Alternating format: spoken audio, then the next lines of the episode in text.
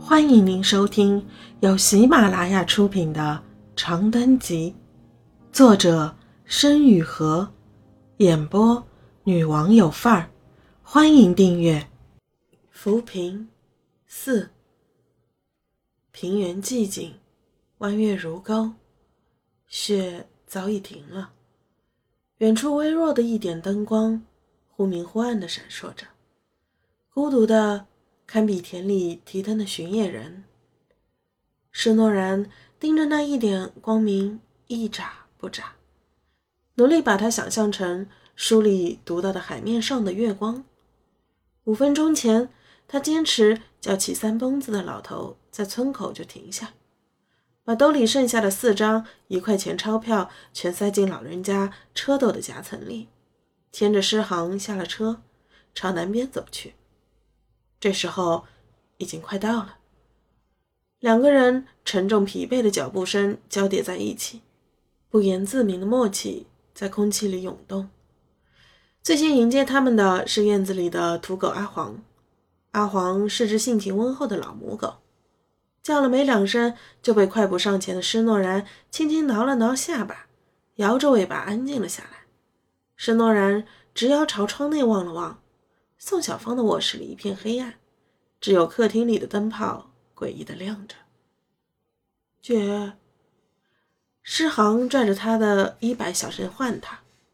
施诺南吞了吞口水，兜里的手神经质的捏得很紧。刚一进屋，呛人的烟味就几乎将他熏得泪流。他只觉得视野一片昏暗，空气沉闷的。如同历史老师的连篇累读，于是习惯性的推了推诗行，让他先回房间洗漱睡觉。诺啊，过来！猝然出声的不是别人，正是他的父亲。施诺然一个机灵，视线顺着水泥地上条条裂纹一路往前往上。直到沙发上翘腿坐着的那个干瘦男人完完整整的出现在视野里，他没敢说什么，走到他的面前，微微低着头看他。施建华从前也许还算得上是个标致清瘦的年轻人，他的整张脸上眉骨和鼻梁突出的像麻将店的金属招牌，只可惜挂着的布面早已烂了。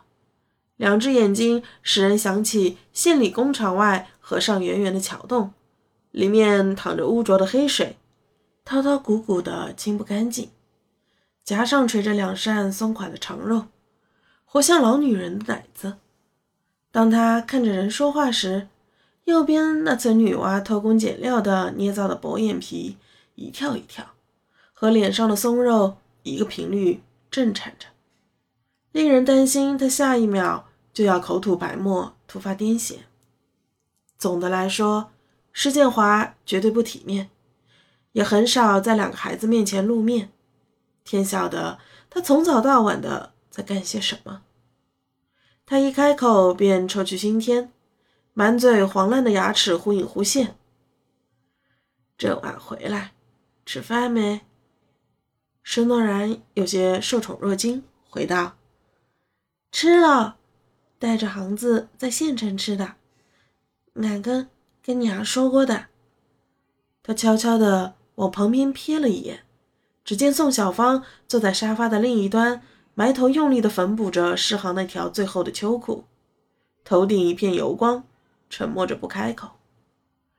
施建华点了点头，两指夹着烟斗送到干瘪的嘴尖，尖起嘴，很长的吸了口气。喷出一阵竹烟，他眯着眼看前面的烟雾渐渐散去，这才重新将浑浊的目光聚焦在施诺然的脸上，眼珠都懒得错一下。这两天学校里咋样？歇的特别好。施诺然心跳骤然快了起来，犹豫了片刻，从兜里掏出那张奖状，小心的递给施建华。爹，你看。施建华两指捏着奖状的一角，把它速速的抖开，侧着头，透过昏黄的灯光读了读上面的字：“傻傻比赛第一名，第一名。他咧开嘴大笑几声，斜着眼朝宋小芳的方向捶了捶沙发。能看看，俺的妮儿就是争气，给俺挣回来一个第一。宋小芳仍低着头不说话，手中针线穿梭，一滴殷红嗖的从指尖冒了出来。施诺然心中一跳，神经质的眨了眨眼，整颗心都提到了嗓子眼。他全副集中的揣摩着什么时候开口提转学事，手心里沁出了薄凉的一层冷汗，几乎没注意前面的动静。施建华一边哈哈笑着，把烟斗往茶几上一抛，从兜里摸索着掏出一只打火机。他常年夹烟斗的手有些习惯性的颤抖，蒙着黄茧的指腹在火机的塑料壳上滑弄了好几下，这才找准位置。他咔嚓一压拇指，打出一簇幽蓝的火苗，火舌噗噗地跳跃着，在施建华温柔的注视中，凑近了他另一手拎着的奖状，伴着不知哪里传来的一声极低促的惊叫。那洪亮的印章下，瞬间窜起一片洪亮的火。屋门后的惊呼和前面红堂堂的热议，终于使施诺然从美好的理想中惊醒过来。他猛地抬起头，大眼睛里映出火焰漂亮的倒影，然而脸色却肉眼可见的灰白了下去，嗓子里挤出一声痛苦的怪叫：“爹，爹，你做啥呀？别！”他手忙脚乱地扑上前，要去夺施建华手中着了一半的薄油纸，被他一巴掌扇得仰倒在地上，脸上一片火热，头顶一团土灰，尾巴骨痛得像被镰刀磨过一样。行了，给弄长脸了！施建华大叫一声，嗓音被鼻子里滚着的那一泡陈年老痰嘟噜的又黏又哑。再开口时，语气是施诺然闻所未闻的嫌恶。瞅你那可碜劲儿，偷摸的参加傻子考试，是恁娘答应了，还是俺答应了？丫头家的，心思多了，不沾线。施诺然听着这话，头一点点低下去，心一点点沉下去。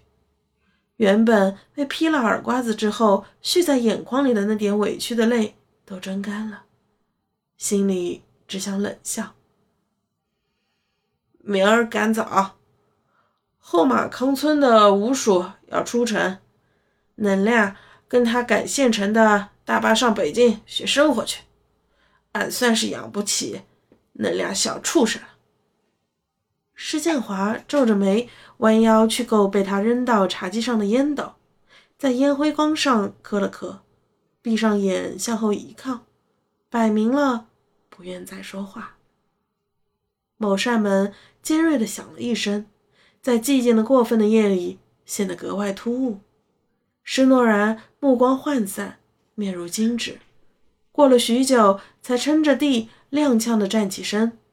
胃里的几条酥鱼几乎要踊跃着顺着喉咙跳出来。明早，大巴上上北京。